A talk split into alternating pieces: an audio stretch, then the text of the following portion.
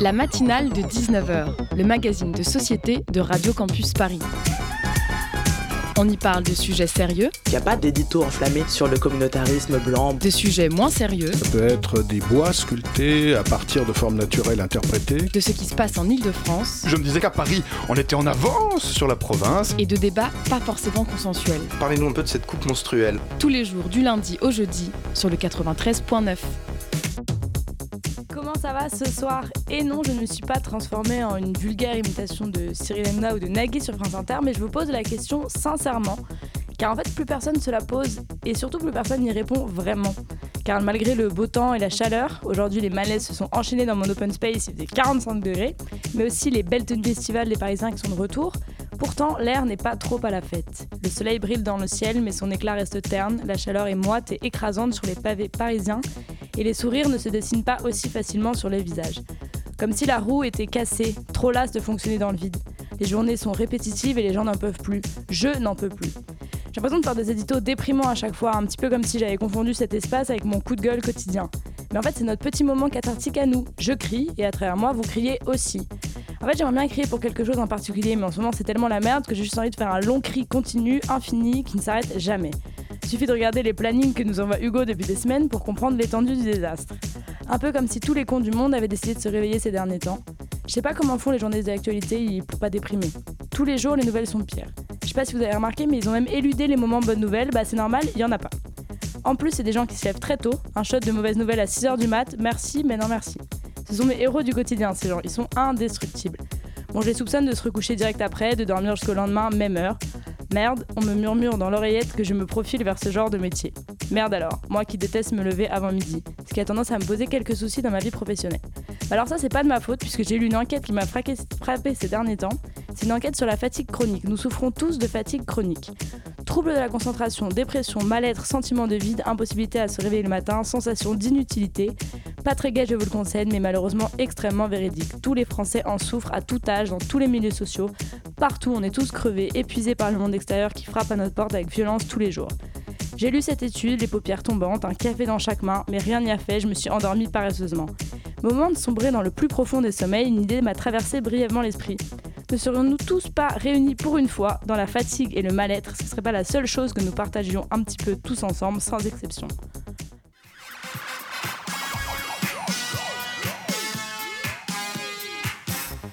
Au sommaire, ce soir, comme je vous le disais, on parle d'actualité peu réjouissante puisque on parle du droit à l'avortement qui est remis grandement en question aux États-Unis. On parle de ça avec Esther Meunier, journaliste et spécialiste des droits des femmes sexuelles et reproductifs.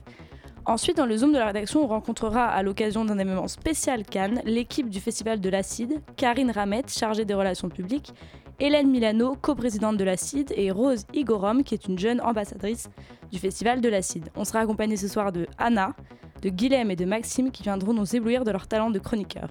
Bonne soirée à l'écoute de Radio Campus Paris.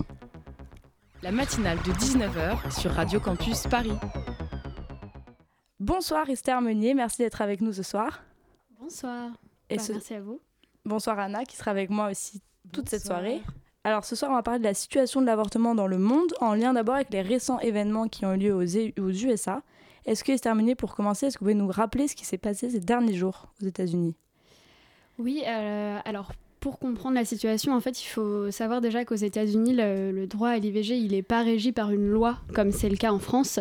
Euh, c'est un arrêt de la Cour suprême, donc comme le Conseil constitutionnel en France, mais aux États-Unis, ça s'appelle la Cour suprême, qui a euh, pris cette décision qui date de 1973, qui disait, euh, donc c'est un arrêt qui s'appelle Roe versus Wade, et en gros, c'est un arrêt qui dit l'État n'a pas le droit de restreindre le droit à l'IVG. Parce que c'est une atteinte à la vie privée des femmes, en fait, tout simplement. Il y a eu un autre arrêt un peu plus tard qui a un peu restreint euh, ce droit qui avait été donné, qui était très large à l'époque, puisqu'on n'avait pas le droit d'interdire l'IVG avant le troisième trimestre euh, de la grossesse. Donc ça permettait d'avorter jusqu'à très tard dans la grossesse. Et en 1992, il y a eu un autre arrêt qui s'appelle euh, Planned Parenthood versus Casey, et qui, lui, du coup, interdit de restreindre le droit à l'IVG tant que le, fœtus, l'embryon, n'est pas viable euh, hors de l'utérus, en gros. Donc ça, c'est la loi telle qu'elle est actuellement. Mais en fait, sous cette loi-là, euh, tous les États peuvent déjà entre guillemets donner des voilà donner leur propre leur propre interprétation et le restreindre plus ou moins et en fait, donc, ce qui s'est passé ces derniers jours, pour bien comprendre, c'est que la Cour suprême a, en fait, il y a eu une fuite d'un document, d'une décision que la Cour suprême doit rendre euh, à la fin du mois de juin euh, sur une autre affaire d'IVG. Et en gros, il faut savoir que le droit à l'IVG est attaqué en permanence depuis euh, globalement sa légalisation aux États-Unis. Et là, avec les juges de la Cour suprême qui ont été nommés par Donald Trump, avant, elle était à majorité plutôt euh, libérale, on va dire un peu plus de gauche. Aujourd'hui, elle est très conservatrice. Euh, sur les neuf juges, il y en a beaucoup qui sont en fait euh, pas spécialement pour l'IVG, voire carrément contre. Et du coup, il prévoit potentiellement, en fait, de, en anglais on dit overturned, donc en fait de, renverser cet arrêt qui garantit jusqu'ici le droit à l'IVG. Et s'ils font ça, ce qui va se passer, c'est que tous les États pourront légiférer tout seuls, entièrement, sur le droit à l'IVG. Et donc, on a, je crois, 26 ou 28 d'entre eux qui pourraient quasi immédiatement interdire euh, l'IVG.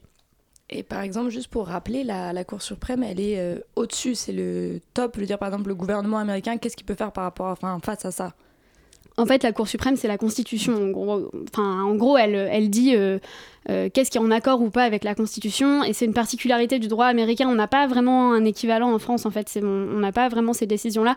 Mais effectivement, là, une fois qu'elle aura dit ça, comme le droit à l'IVG n'est pas protégé par une loi fédérale de l'État américain, euh, bah en fait il peut se passer n'importe quoi. Alors après il faut savoir que le gouvernement essaye de faire passer cette loi-là, euh, qui s'appelle euh, Women Health Protection Act, je crois, donc la protection de la santé des femmes, en gros. ils ont déjà essayé, enfin ça fait plusieurs mois, hein, il y a eu déjà un premier vote en février dernier euh, pour faire passer cette loi-là, mais en fait euh, le Parlement euh, américain est, pas est pas en majorité favorable à faire passer cette loi-là. Et du coup, pour l'instant, il doit y avoir un nouveau vote cette semaine, mais il y a quand même peu de chances qu'il aboutisse, à mon avis. Et donc, du coup, comme c'est une décision qui est fédérale, je crois que c'était au Texas, non, récemment. Est-ce que peut-être tu pourras nous en dire quelques mots? Peut-être l'année dernière, il y avait eu aussi un recul, une régression à nouveau sur, sur ce droit? Oui, en fait, ce qui s'est passé au Texas, c'est que, bon, comme je disais tout à l'heure, dans plein d'États américains, il y a euh, depuis toujours des tentatives de restreindre le droit à l'IVG. Ça passait avant par des trucs euh, complètement absurdes. On va dire que euh, pour pouvoir pratiquer des IVG, il faut que les couloirs des cliniques fassent tant de largeur. S'ils sont moins, c'est pas assez safe. Du coup, s'ils font moins, la clinique doit fermer. C'est idiot, mais il y a vraiment des États qui se sont retrouvés avec des... À ah ben, pas seulement à calculer, mais carrément à faire fermer des cliniques d'avortement parce qu'elles parce qu'elles ne rentraient pas dans cette codification-là, qu'on faisait passer soi-disant pour protéger la santé des femmes. Euh, je fais des guillemets avec euh, mes mains, euh, pas très radiophonique, désolé. Mais en gros, voilà, c'était soi-disant sous couvert de vouloir protéger la santé des femmes, mais en réalité, c'était pour faire fermer les cliniques qui souvent étaient des petites cliniques. Et il y a des États dans lesquels on s'est retrouvé avec plus qu'une seule clinique pour, euh, pour accéder à l'IVG, en fait, sur des territoires qui peuvent, parfois peuvent être grands comme la France. Alors que. Et. Pardon. C'était, la, c'était ma question, c'est que du coup, malgré le fait qu'il euh, y ait cet euh, amendement aux États-Unis, comment la situation concrète, en réalité, elle est très différente selon tous les États? C'est très très différent. Et justement, pour finir de répondre à la question sur le Texas, ce qui s'est passé, en fait, c'est que parmi toutes ces lois-là qui font passer, au Texas, ils ont utilisé un petit subterfuge, on va dire. Euh, et jusque-là, en fait, ça n'avait jamais fonctionné de tenter de, réduire euh, à ce point-là le droit à l'IVG. Donc au Texas, aujourd'hui, c'est interdit après six semaines de grossesse. Il faut savoir qu'à six semaines de grossesse, la plupart des femmes ne savent pas qu'elles sont enceintes. Donc elles ne peuvent pas avoir fait la démarche, en fait, tout simplement de, commencer à se dire, OK, peut-être je vais avorter. Euh, et du coup, en fait, ce qu'ils ont fait, c'est qu'ils ont fait reposer euh, la procédure sur les citoyens qui sont encouragés à dénoncer euh, les personnes ou les organisations qui aideraient les femmes à accéder au droit à l'IVG.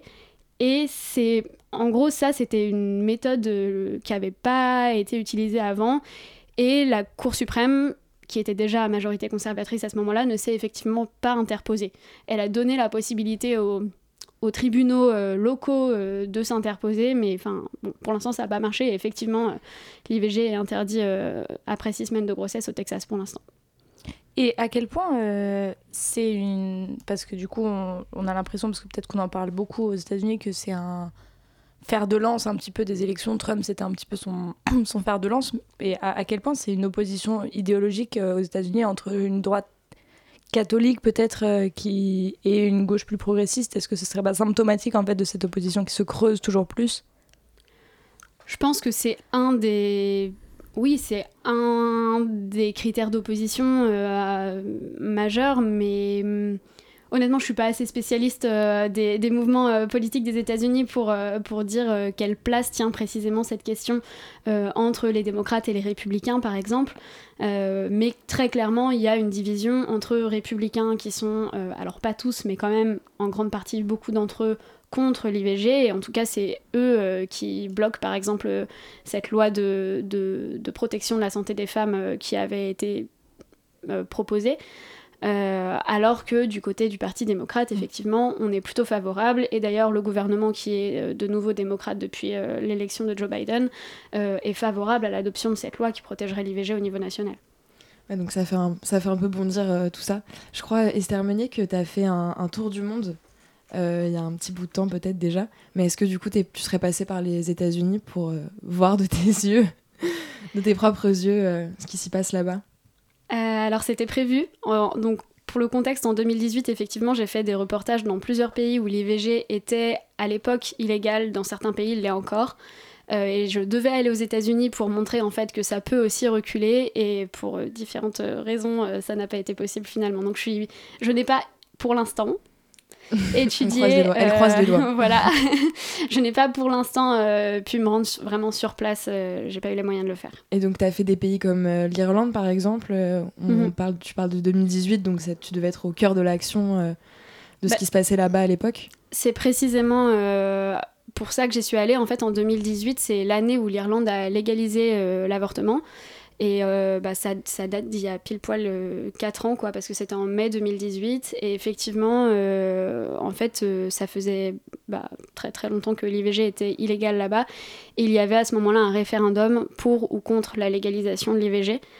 Et c'est le oui qui l'a emporté. Et donc, désormais, l'IVG est légal sur place, ce qui est une grande victoire, hein, parce qu'il y a vraiment.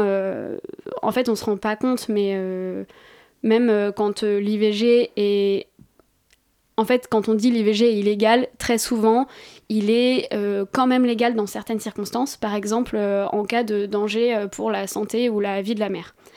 Sauf qu'en fait, dire ça, ça veut dire que les médecins doivent décider eux-mêmes si la vie ou la santé est suffisamment en danger pour intervenir. Et il y en a beaucoup qui sont soit frileux, soit carrément contre la procédure, qui vont attendre, attendre, attendre. Et euh, bah, notamment en 2012, il euh, y a cette euh, personne, cette dentiste qui s'appelait Savita Alapanavar, qui est décédée d'une septicémie parce que en fait, sa grossesse se passait euh, très mal, elle était en train de faire un choc septique, et plutôt que d'interrompre la grossesse pour la sauver, euh, bah, on a attendu, attendu, attendu, et en fait, après, bah, c'était trop tard. C'était dans quel pays? En, Ça, c'était en, en, Irlande. Mais c'est des choses qui se passent aujourd'hui en Pologne. Hein. Très récemment encore, euh, on, on, a eu des personnes qui sont décédées en Pologne. C'est des choses qui se passaient en Argentine. Là, je parle des cas que je connais, mm. mais en fait, ça, ça, ce sont des choses qui se passent partout, partout où c'est illégal. Ah, c'est assez fréquent.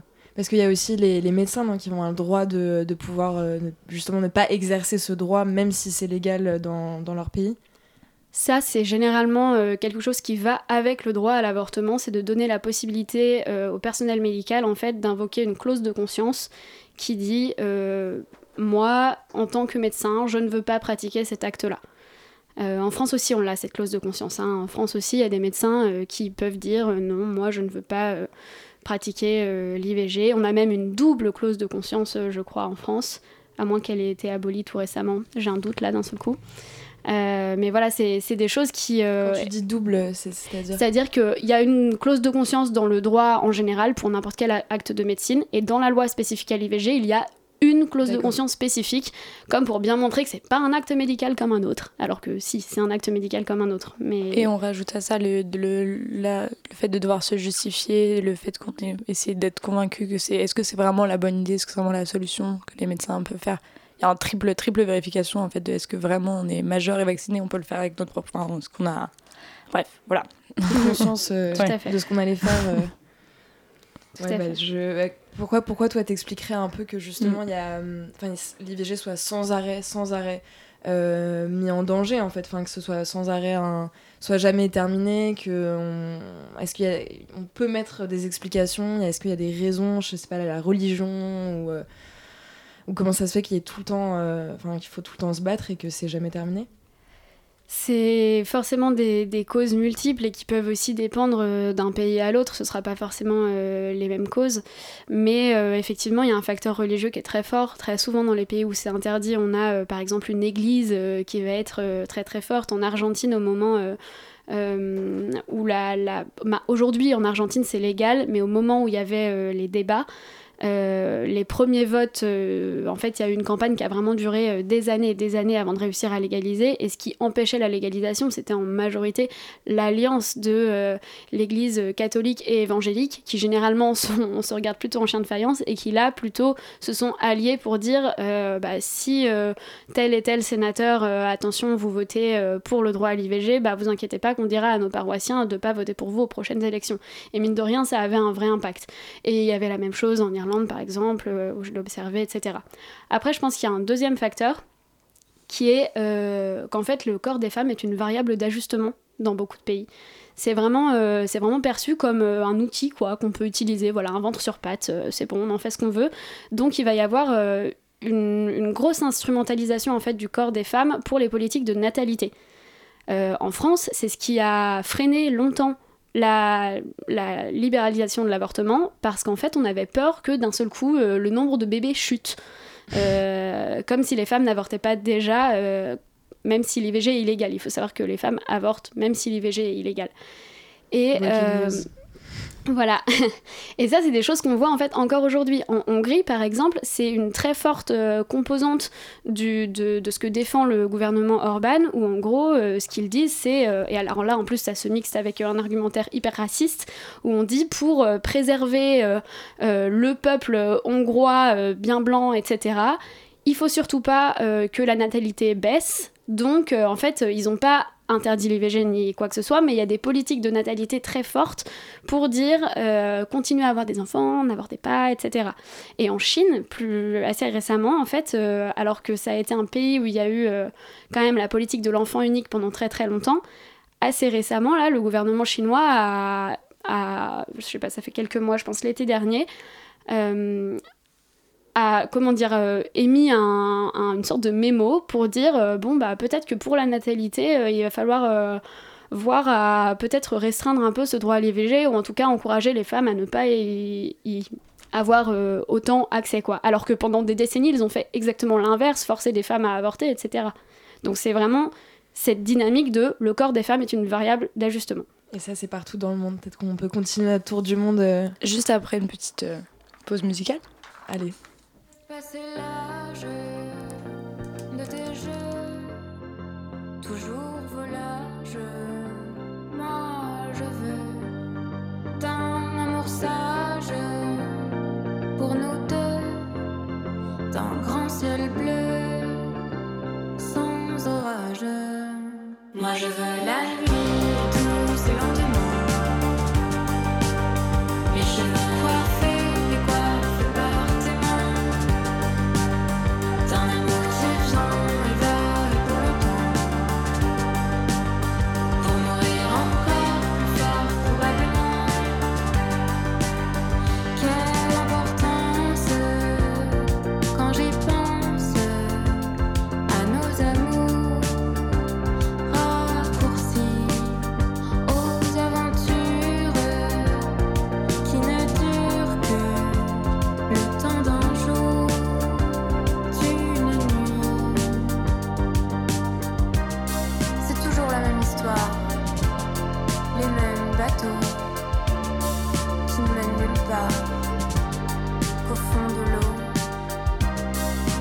voir personne et je nous imagine la tête penchée comme un enfant qui dessine.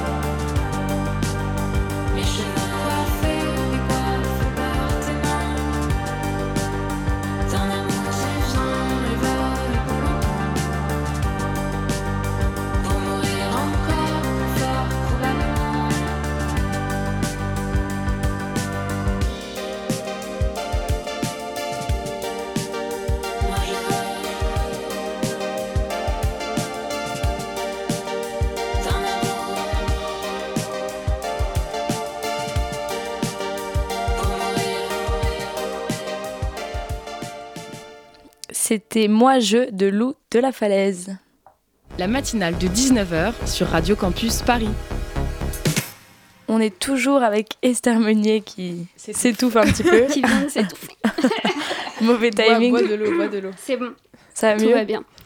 Et on parlait juste avant cette petite pause musicale, on parlait justement, euh, vous- on disait que malgré le fait que l'avortement ne soit pas légal, les femmes avortent quand même, trouvent des solutions qui sont le- bien souvent dangereuses et qui mettent leur vie en péril. Quelles sont ces solutions?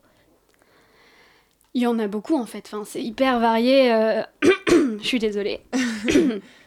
c'est hyper varié en fait. Euh, les femmes avortent dans tous les cas. Effectivement, il faut savoir que deux tiers des grossesses non désirées dans le monde finissent par un avortement. Que ce soit dans. Enfin, c'est la moyenne. Dans, dans les pays où c'est légal et dans les pays où c'est pas légal. Et euh, quelle solution elles trouvent Euh, Bah en fait, il y a plein de manières différentes de faire. Dans les pays où c'est vraiment très très compliqué, où il y a. euh, vraiment des lois qui sont très difficiles et des conditions d'accès aux soins qui sont très difficiles. Euh, je suis désolée, on dirait que je pleure en même temps, c'est juste ma voix. Tu es ému, tu peux le dire. Même si en vrai c'est euh, très dur euh, de parler de ces sujets-là, on parle de, de femmes qui vont euh, s'auto-empoisonner en fait. Euh, que ce soit en ingérant des, des espèces de décoctions qu'elles vont faire euh, elles-mêmes, euh, ou carrément en les insérant dans leur vagin, dans leur utérus. Je crois que, Que tu avais dit que c'était au Sénégal aussi que ça t'avait vachement euh, Mm. choqué. Euh, Oui, bah tout à fait. En fait, c'est là-bas, c'est- là-bas que j'ai recueilli les témoignages les plus euh, difficiles euh, sur cette question-là. Moi, par exemple, j'ai une personne au Sénégal qui euh, m'a raconté qu'en fait, quand elle avait voulu euh, avorter, elle avait voulu avorter déjà pour ne pas déshonorer ses parents, je cite. Euh, donc euh, ça, ça donne le contexte un peu euh, socio, sociopolitique, euh, je sais pas, de, de la question là-bas. Et il se trouve qu'elle a été allée voir bah, une sorte de guérisseur, enfin voilà, qui lui avait inséré une sorte de bâtonnet. Je suis désolée, ça va être hyper graphique. N'écoutez pas pour les 10 prochaines secondes si c'est Mm. trop pour vous.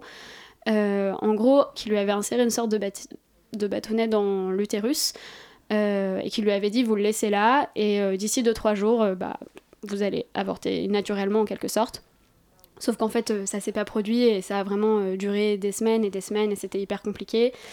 Et euh, au bout d'un moment, elle a eu des saignements, mais en fait, enfin, c'est, elle a fini par faire retirer le bâtonnet et par mener la grossesse à terme. Euh, mais il y a des histoires voilà, de femmes qui gardent un fœtus mort dans leur, euh, dans leur ventre pendant euh, des semaines parce que l'avortement est interdit. Il y, a, voilà, il y a plein de techniques. En Europe, avant, on parlait souvent des cintres ou des aiguilles à tricoter. Je suis pas sûre que ce soit des choses qui soient encore pratiquées en Europe parce qu'en fait, aujourd'hui, il y a quand même des réseaux féministes qui vont soit extraire les femmes pour les envoyer dans des pays où c'est légal, euh, soit euh, il existe aussi des choses où on peut se faire livrer des pilules abortives en ligne.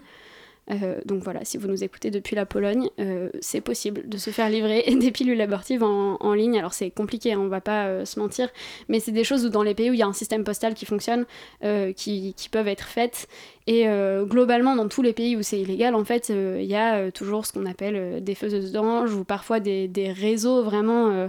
Au Chili, par exemple, j'avais rencontré un réseau de femmes qui, euh, bah, en fait, euh, orientent euh, les femmes soit vers des médecins qui sont entre guillemets un peu euh, tolérants sur la question, soit carrément vers des, pratiques collectives en fait, un peu ce qu'on voyait avec le MLAC en France aussi avant, où en fait c'est des pratiques communautaires de femmes qui, ont appris à pratiquer l'avortement, etc.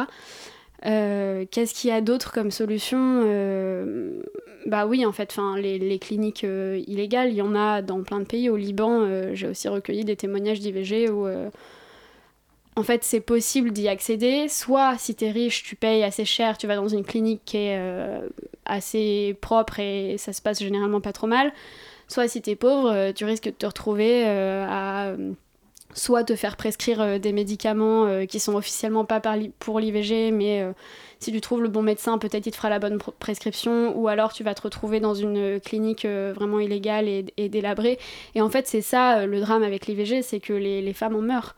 Dans les pays où c'est illégal, les femmes, en fait, sont prêtes à mettre leur, pas seulement leur liberté, mais leur vie en danger pour y accéder. Et, et, elles en meurent très souvent. On a des chiffres. alors c'est très très difficile à calculer, donc il faut toujours les prendre avec des pincettes, mais on, avait les, dernières études dont moi j'ai connaissance en tout cas. c'est que 45% des IVG se pratiquent dans de mauvaises conditions dans le monde. Ça fait à peu près 25 millions d'IVG par an. Donc 25 millions de, femmes qui vont se retrouver à ne pas être euh, encadrées par des médecins ou en tout cas enfin voilà où elles risquent leur vie euh, voilà où elles risquent leur vie euh, et on a donc 7 millions ça c'est un chiffre qui date de 2012 7 millions de femmes qui sont traitées à l'hôpital pour des complications liées à l'IVG quand c'est illégal. Parce que quand c'est légal, encore une fois, c'est une procédure qui est extrêmement sécurisée et où il y a vraiment très très peu de, de risques ou de dangers. J'ai vu ça passer encore il y a quelques jours à propos des États-Unis, où il disait qu'en fait euh, la maternité, aller jusqu'au bout de sa grossesse, était plus dangereux que d'avorter en termes de santé. Et on a, euh, pour le coup, pour parler en nombre de morts, moi quand j'ai commencé mes recherches euh, sur le sujet, donc ça datait de 2017-2018, bah, j'avais trouvé le chiffre qui était un chiffre de l'ONU qui disait 50 000 femmes qui en meurent par an. Euh, après, comme c'est très compliqué à recenser, euh, voilà, aujourd'hui, je vois des chiffres euh, chez d'autres féministes qui parlent de une femme qui en meurt toutes les 9 minutes, donc c'est plus. Mais ça reste, dans tous les cas, c'est énorme, quoi. Enfin, et toi, combien de pays t'as fait pour, dans, dans, le cadre de cet état des lieux? Alors, j'ai fait 6 pays. J'ai fait le Sénégal, le Liban, l'Irlande et l'Irlande du Nord, et l'Argentine et le Chili. Et est-ce que tu as rencontré euh, des, euh, des, militants euh, pro-vie? D'ailleurs, ça fait un peu bondir de les appeler comme ça, alors que ils envoient certainement des femmes risquer leur vie aussi. Tout à fait. Moi, c'est pour ça que je les appelle anti-choix et non pas pro-vie, parce qu'effectivement, si c'était pro-vie, en fait, ils seraient pas anti-IVG, ils seraient aussi pour protéger la vie des femmes, ce qui n'est pas le cas du coup. J'en ai rencontré, mais pour être 100% euh, honnête, euh, j'ai beaucoup plus cherché à rencontrer des femmes ou des médecins euh, qui avortaient. mais j'en ai rencontré, je me souviens en Irlande par exemple, de, pendant une manifestation du coup d'être allé voir des gens qui tenaient une pancarte clairement anti-choix et de juste pour voir quoi quels étaient vraiment jusqu'où on allait. Euh, dans leur discours et en fait euh, ils ont fini par euh, m'envoyer en me disant que j'allais rôtir en enfer si je me repentais pas. Donc voilà. Je pense qu'on était sur des personnes vraiment très extrêmes. Je suis pas et très religieuses peut-être. Très très religieuses très extrêmes. Clairement il y avait cette grosse composante là dans leur discours. Mais je suis pas sûre que ce soit le cas de tous les anti-IVG à mon avis il y en a aussi beaucoup qui le sont de façon très cynique presque. Comment t'as fait pour entrer en contact, je veux dire, avec des femmes, avec des réseaux féministes ou avec des, bah, des médecins peut-être qui pratiquent ça de manière illégale. Je me demande comment tu as pu faire pour rencontrer ces gens, parce qu'ils doivent peut-être pas le créer sur tous les toits. Non, effectivement, c'est pas quelque chose qui se crie sur tous les toits et d'ailleurs ça a pu être euh, assez compliqué euh, dans certains pays, je pense notamment au Sénégal. en vrai, ça a été assez long de, trouver des personnes pour témoigner parce qu'effectivement, bah, déjà c'est illégal en fait, donc t'as pas envie de le dire, euh, surtout pas à une inconnue. Et, et puis c'est très très mal vu euh, socialement. Il y a des pays où c'est illégal, c'est un peu moins mal vu socialement, ou en tout cas pas dans toute la société. Euh, ou par exemple quand c'était illégal en Irlande, euh, c'était assez commun d'entendre des récits de personnes qui voyageaient jusqu'à Londres pour avorter et qui revenaient. Et, encore je dis ça, mais ça c'est resté assez compliqué d'avoir des témoignages en Irlande. Mais en gros, pour te répondre, c'est le, bouche à oreille quoi. Euh, généralement. C'est vraiment, euh, j'arrivais, généralement j'avais un point d'ancrage, euh, une connaissance dans le pays, et à partir de cette personne, voilà, bouche à oreille, association féministe, réseau, je faisais tourner le mot et je finissais par avoir des retours de ah bah moi j'ai une copine ou voilà.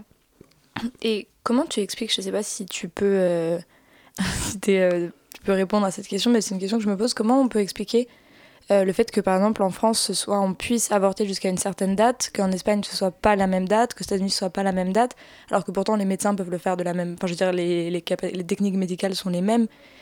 Comment on explique peut-être cette différence de c'est sociétal, c'est la je pense que c'est une histoire de frilosité, de d'opinion. C'est vrai qu'en France, on a ce truc où on a l'impression. Euh, déjà, ça a été très très dur d'obtenir. Là, on a eu un allongement des délais de deux semaines euh, très récemment, hein, ça, date d'il y a quelques semaines, on est passé donc de 12 semaines à 14 semaines, euh, pendant lesquelles c'est légal. En fait, il faut savoir qu'en France, c'est légal d'avorter euh, jusqu'à la fin pour des raisons entre guillemets médicales. Euh, mais pour les raisons entre guillemets communes, ça va être plutôt donc 12 jusqu'à il y a pas longtemps, 14 semaines maintenant. Euh, Il y avait en fait, euh, on dénombrait environ euh, 5000 femmes qui partaient avorter à l'étranger chaque année à cause de cette euh, règle. Et euh, bah en fait, c'est vrai que. je- en fait, j'ai pas l'explication. Par contre, je peux expliquer pourquoi c'est absurde. Euh, C'est-à-dire qu'on a, on, on a l'impression euh, de que si on. En France, on a l'impression que si on légalisait l'IVG jusqu'au terme sans restriction, on aurait d'un seul coup comme ça une vague de femmes qui viendraient euh, euh, à se faire avorter euh, au euh, huitième mois de grossesse. C'est pas comme ça que ça se passe en tout cas. Dans les pays où c'est légal euh, de cette manière-là, par exemple au Canada, euh, en fait, euh, la plupart des femmes avortent relativement tôt dans leur grossesse et les cas où en fait c'est un avortement qui a lieu tard, on est dans des circonstances effectivement qui sont la plupart du temps médicales euh, ou voilà, enfin les Des de grossesse, des choses où. voilà, ou, les, en, ou en tout cas, les, les, les femmes n'attendent pas volontairement en se disant, enfin voilà, être enceinte et ne pas vouloir cet enfant, c'est une situation qui est extrêmement douloureuse. Et d'ailleurs, en France, il y a parfois des problèmes de délai. Euh, demander aux femmes qui ont dû attendre trois semaines pour avorter en sachant qu'elles ne voulaient pas garder cet enfant, à quel point c'est douloureux et difficile de vivre avec ça pendant trois semaines. Ouais, c'est une atrocité. Donc les femmes n'attendent pas, en fait, quand elles savent qu'elles veulent avorter, elles vont avorter. Euh, aussi vite que possible, entre guillemets. Si elles ont un doute, peut-être elles vont prendre euh, quelques jours, quelques semaines pour euh, prendre leur décision, mais en tout cas, elles ne vont pas attendre le sixième, le septième, le huitième mois pour aller avorter. Et en fait, lever cette restriction, ce serait juste lever euh, la restriction pour euh, toutes les femmes pour qui ça peut être très compliqué, parce que par exemple, elles sont dans des situations de violence ou ce genre de choses. Enfin, il y, a- plein de raisons euh, qui peuvent mener à, avorter euh, hors délai, y compris qui ne sont pas médicales, mais les chiffres resteraient euh, vraiment minimes. Ce qui rend dingue, c'est qu'en plus, on a l'impression que c'est toujours des lois qui sont édictées par des hommes, donc qui n'ont pas du tout conscience de, de ce que c'est. Enfin, ils ne savent pas de quoi ils parlent, donc ça fait un peu, euh, ça fait un peu bondir. Euh, est-ce qu'on peut dire qu'en France, euh, enfin rapidement en, en deux mots, parce qu'il ne me reste plus beaucoup de temps, mais est-ce qu'en France, le droit à l'avortement, est-ce qu'on peut dire qu'il est aussi en danger? Je sais pas si on peut dire qu'il est aussi en danger, mais en tout cas, il y a des gens qui sont pas d'accord avec lui. Euh, Faut continuer à se battre, quoi. Faut, en tout cas, faut pas, Pas baisser lâcher. la garde. Faut jamais baisser la garde. Euh, on a obtenu une nouvelle euh, victoire euh, assez récemment. On n'est pas dans des situations optimales. Il y a des médecins qui invoquent leur clause de conscience. Il y a des zones où en fait c'est difficile de. Euh, Il y avait eu un moment euh, l'hôpital du Mans où il y avait même plus un seul praticien qui acceptait de pratiquer l'IVG. Euh, Il y a euh, donc ces questions de, de distance et il y a surtout les personnes les plus précaires et les plus éloignées des systèmes de soins qui vont être par exemple les populations exilées, réfugiées, etc. Ouais, les, les personnes à la rue qui elles sont voilà c'est pour lesquelles c'est très compliqué. Merci beaucoup Esther Meunier. On aimerait bien sûr en parler plus longtemps, mais c'est la dure loi de la radio. Il va falloir changer de sujet. Mais en tout cas, merci beaucoup Esther Meunier. Merci Anna d'avoir été avec moi ce soir. Et on va écouter une nouvelle musique. Merci à vous.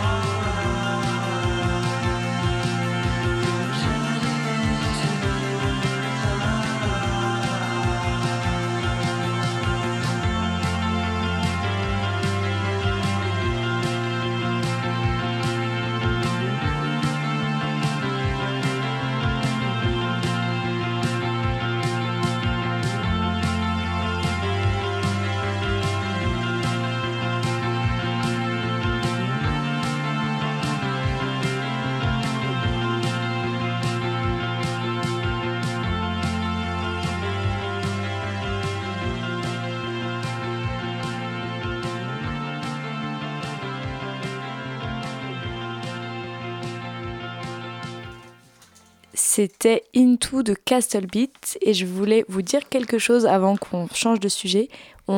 Si vous voulez savoir comment faire pour s'engager justement euh, dans cette lutte pour que l'avortement reste un droit pour tout le monde, il faut aller au planning familial. On peut s'engager au planning familial.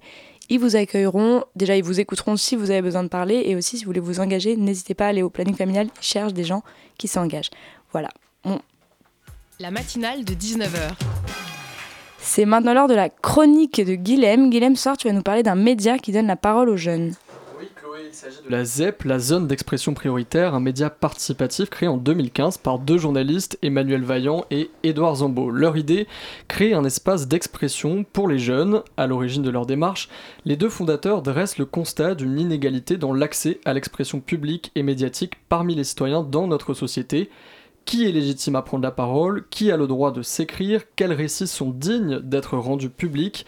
Notre conviction est que l'une des premières inégalités qui nourrit et entretient la fracturation de notre société est là, entre celles et ceux qui s'estiment légitimes à être lus et entendus, et celles et ceux qui s'en sentent empêchés, écrivent-ils sur le site du média.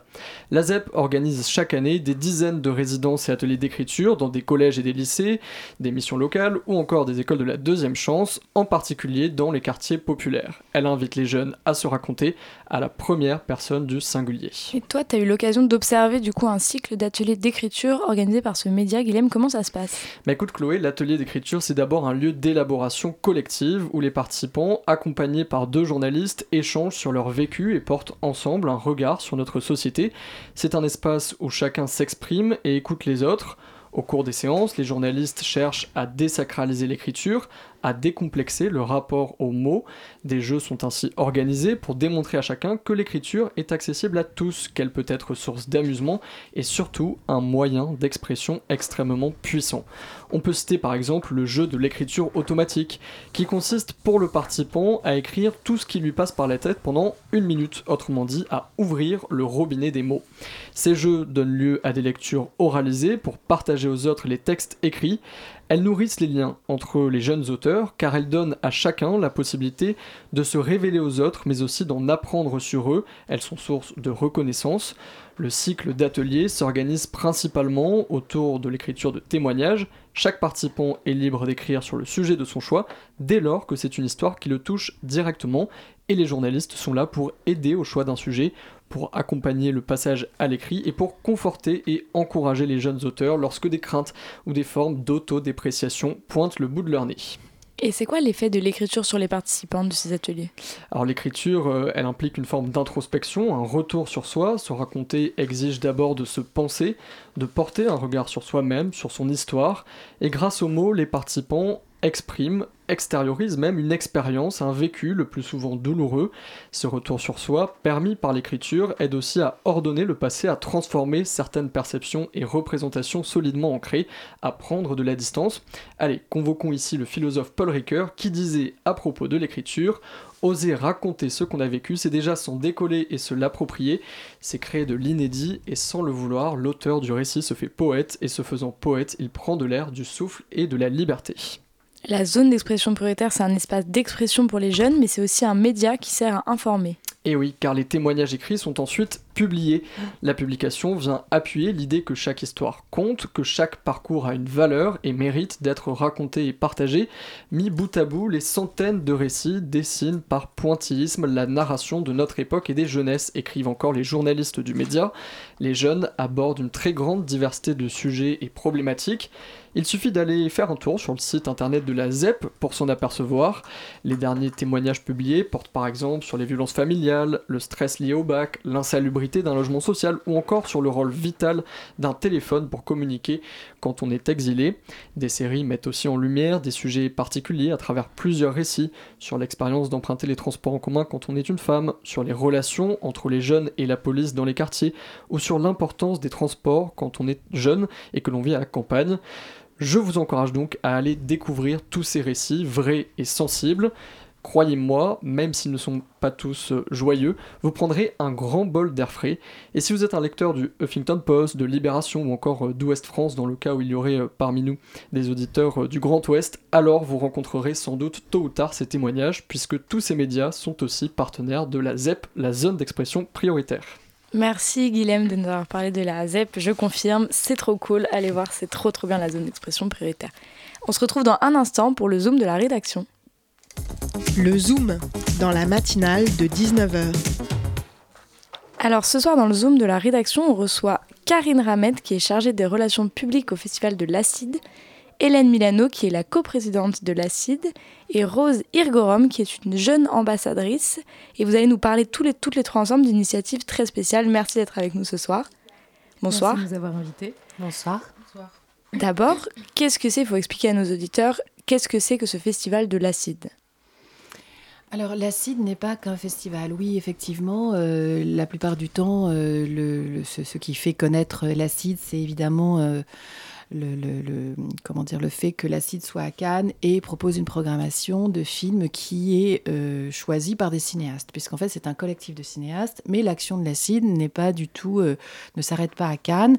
C'est toute l'année que ce collectif de cinéastes soutient des films et euh, donc, main dans la main avec des exploitants avec lesquels on a euh, des partenariats euh, nombreux, eh bien, on construit effectivement la diffusion de, films que sans, ces réseaux, on ne verrait pas.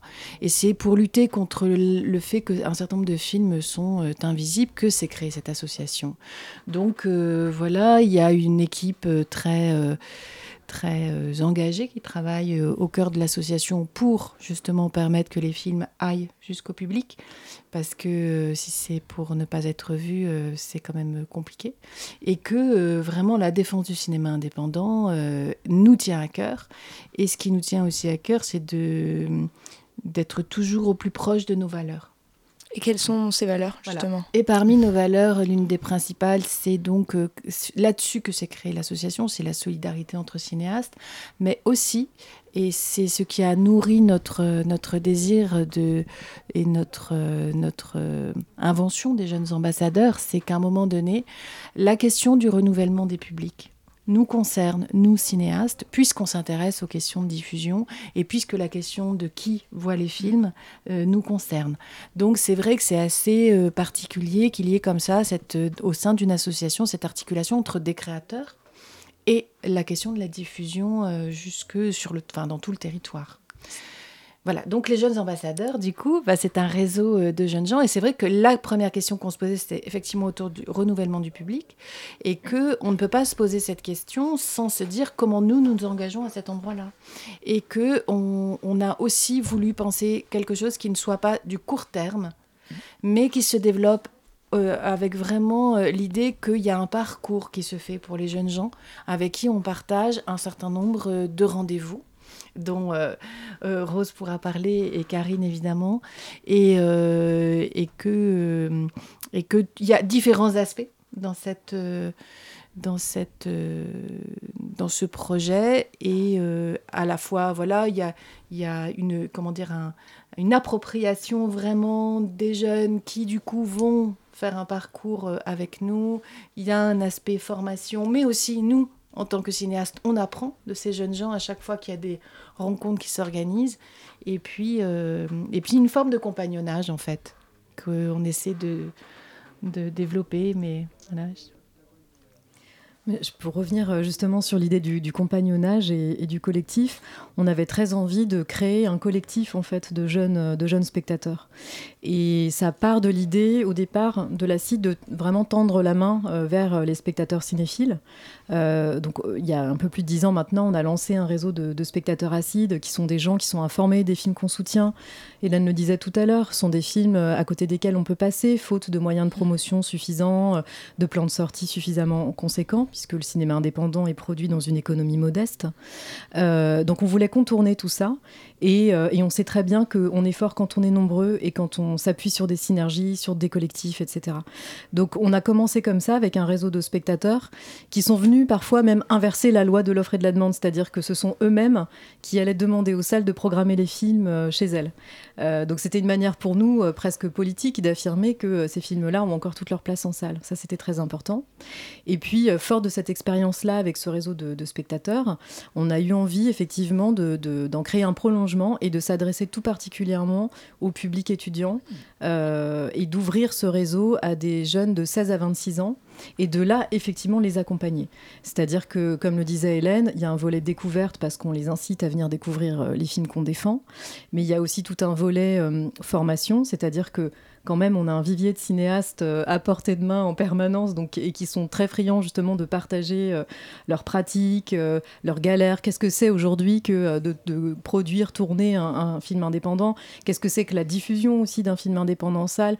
Donc un peu lever le voile sur tout ça, parce que même quand on est très cinéphile, on ignore complètement ce qui se passe en fait derrière tous les arcanes de la diffusion. Donc pour nous, c'était très important d'informer aussi les, les, jeunes spectateurs. Et puis, Rose pourra en parler, il y a un volet participatif qui nous tenait vraiment à cœur.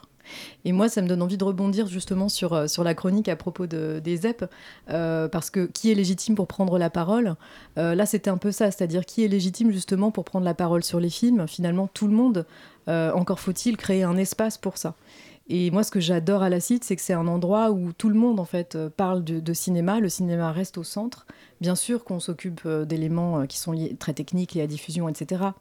Mais prendre du temps pour discuter sur les films, c'est très important. Et c'est une chose aussi qu'on avait envie de, conserver avec les jeunes ambassadeurs. Et donc, on leur a proposé de co-organiser des séances en salle avec nous sur les films qu'ils soutiennent, sur les films qu'ils aiment. Donc, euh, pour donner une petite idée, parce que ça paraît un peu abstrait, on les invite par exemple dans les événements comme le Festival de Cannes, pour, ceux par exemple qui habitent en région PACA, ou les reprises du Festival de Cannes qu'on organise notamment à, Paris au Luxor. Euh, et donc, ils voient tous ces films en avant-première et ils peuvent se positionner sur leur film coup de cœur. Et ensuite, on leur donne rendez-vous au moment de la sortie du film pour pouvoir, avec nous, organiser une séance. Donc peut-être que Rose, tu peux expliquer comment ça s'est passé pour toi? Oui, bien sûr. Alors, euh, c'est certain que déjà, rentrer à l'ACID en tant que jeune ambassadrice, euh, c'est un espace euh, très enrichissant au niveau de la cinéphilie. On, y découvre vraiment des films, effectivement, en dehors, du, en dehors du circuit un peu classique des salles de cinéma. Mais c'est vrai que c'est aussi vraiment, et c'est ce qui me marque dans cette expérience, un espace très, très bien, bienveillant dans lequel il n'y a pas vraiment de hiérarchie. Alors que le cinéma, c'est vrai que c'est un milieu assez compliqué d'y rentrer. Il y a un peu toujours une question de légitimité, surtout quand on est jeune, euh, pour essayer de se positionner là-dedans. Et donc euh, ça passe par euh, plein d'initiatives, à la fois par exemple des organisations de séances aux ateliers Varon tous les mois où on regarde des films qui sont soit des films qui ont été soutenus par la CID, soit des films qui, bah, qui étaient dans la sélection de Cannes, mais pas seulement. Euh, et en fait, on, on, fait des séances avec euh, des cinéastes de l'acide et après on en discute tous. Et nous, on a autant. Euh, enfin, notre parole est, aussi légitime que celle des cinéastes et c'est vraiment un lieu où on se sent, enfin, on se sent à notre place et on, se sent qu'on peut avoir notre mot à dire aussi. Et c'est cet échange qui est vraiment super intéressant. Et comment, c'est difficile, tout le monde sait tout ce soir. Comment, euh, toi, tu fais du cinéma, tu fais des études de cinéma à côté ou même pas particulièrement? Euh, euh, si, si, moi je suis dans une école, dans une école d'art aux Arts Déco Paris, mais mhm. j'ai aussi fait une licence de cinéma. Mais dans les jeunes ambassadeurs, c'est pas C'est pas forcément que. Les gens qui font du cinéma, il y a. Enfin, il y a autant des gens qui, se, qui voudraient faire de la réalisation, comme des gens qui sont en, études de production plus économiques, ou alors des gens qui font des trucs mm. complètement à l'opposé. C'est aussi cette rencontre-là qui est très intéressante d'avoir des, des, un jeune public qui va découvrir ces films et qui serait pas forcément arrivé, enfin, aurait pas mm. forcément choisi de voir ces films et selon l'endroit d'où ils viennent. en fait, c'est tout l'équilibre qu'on essaye de, de, conserver. Pour moi, c'était hyper important de garder la porte ouverte à ceux qui ne se destinent pas nécessairement mm. euh, ni au métier de la culture ni au métier du cinéma et de conserver l'équilibre entre ces spectateurs-là et euh, ceux qui, les futurs professionnels, finalement et que chacun euh, quand même euh, se, soit à l'aise et se sente à sa place quoi. Voilà. Comment on, fait pour euh, par exemple si des auditeurs du coup qui de la de Radio Campus qui rentrent dans les critères parce que du coup vous l'avez dit c'est 16 26 ans. Voilà. Comment on fait pour postuler pour devenir ambassadeur nous aussi? C'est très simple. Il suffit d'envoyer un email. Et il n'y a pas de vous pas de sélection Non, en fait, vraiment pour l'instant, en tout cas, on se refuse à, sélectionner. Mhm. Par contre, ce qu'on fait, et je pense que c'est tout à fait en, lien avec euh, la philosophie de l'acide, c'est qu'on fait un entretien par téléphone ou en direct pour expliquer comment ça se passe et pour qu'il n'y ait pas de malentendus sur euh, comment ça va se passer, le rôle de chacun, etc.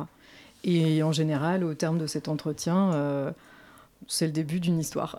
voilà, personne ne s'arrête à, à cette étape-là. Bah, écoutez, merci beaucoup. 12 euh, minutes, c'est court. Hugo vous l'avez dit au début. Mais en tout cas, pour nos auditeurs, du coup, n'hésitez pas donc à devenir ambassadeur du festival de l'acide. C'est pas festival de l'acide, c'est jeune ambassadeur. Jeune ambassadeur acide. Voilà l'appellation. Et ben merci beaucoup d'avoir été avec nous ce soir. Et Merci on à vous. se retrouve dans 30 secondes pour la chronique de Maxime. Merci. La matinale de 19h. Du lundi au jeudi sur Radio Campus Paris. Nous continuons de parler cinéma ce soir avec un nouveau festival en marge de Cannes. Il s'agit du festival de PACAN, présidé par Stanislas Louis Crépon-Palandière. Bonsoir Stanislas. Bonsoir. Donc, monsieur Crépon-Palandière, vous êtes acteur et également fondateur de ce festival. Pouvez-vous expliquer en quoi il consiste? Naturellement. Avant toute chose, j'aimerais préciser un point. Je me définis pas comme acteur, mais plutôt comme incarnateur de vie. Car le rôle, c'est une vie. Et ce sont des vies que nous incarnons sur les planches ou derrière la caméra. Très très bien. Revenons au festival. Pourquoi la création de ce festival de PACAN Vous savez, je fréquente Cannes depuis longtemps et chaque année, le festival me surprend par l'étroitesse de sa sélection. De nombreux films qui, pourtant, en valent la peine, n'ont hélas pas pignon sur rue à Cannes. C'est pourquoi j'ai souhaité créer ce festival afin de donner une chance aux films qu'ils ne l'ont pas. Est-ce que vous pouvez nous révéler la sélection du festival de PACAN Ah, elle est encore secrète Eh bien d'accord, merci d'être venu, euh, Stanislas. Mais non, non, non, attendez, pour vous, je vais faire une exception. Alors, dans la catégorie internationale et favori, il y a pas de sushi dans les baguettes. Un thriller plein d'humour dans lequel un livreur de sushi livre, par erreur, une commande chez un mafieux chinois, lequel envisage d'enlever la fille de l'empereur japonais Sushi 3 contre une rançon. Le jeune livreur se retrouve malgré lui à Tokyo en Chine pour sauver la fille de l'empereur. Tokyo, c'est au Japon, pas en Chine. Oui, bon, c'est sans doute un parti pris artistique, mais le film est tout en action et humour subtil et ça vaut le coup d'œil. Ça a surtout l'air super raciste. Non, pas du tout. Le réalisateur a d'ailleurs tenu à ce que des comédiens asiatiques jouent dans ce film. Bon, aucun n'a accepté. Mais les acteurs français qui jouent les asiatiques imitent parfaitement l'accent et le maquillage est, est époustouflant. Il y a d'ailleurs une scène tordante où, où le livreur au début effectue une livraison chez un particulier et ce dernier demande si le repas est accompagné de baguettes. Et le livreur montre les baguettes en bois alors qu'en réalité le client parlait de baguettes de pain. C'est c'est drôle. C'est super drôle. Vous nous disiez que vous étiez incarnateur. Est-ce qu'on a pu vous voir au cinéma? Non, je, je n'aime pas me mettre en avant, mais tout le monde s'en souvient. J'ai eu ma période de gloire à la fin des années 80. On a pu me voir dans Prête-moi ta copine, a mon grippin dans le tiroir. Inoubliable comédie d'Yves Buch.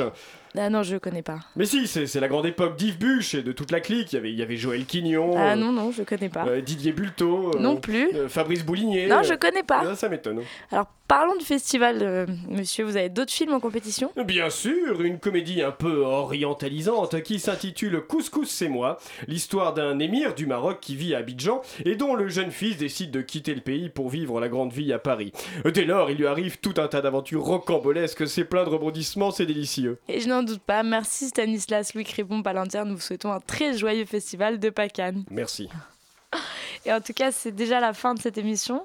Merci euh, Maxime, c'est toujours très surprenant tes, tes chroniques pour terminer cette émission.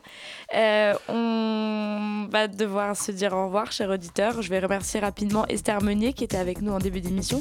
Merci à Anna, merci à Guilhem et à Maxime pour leur chronique.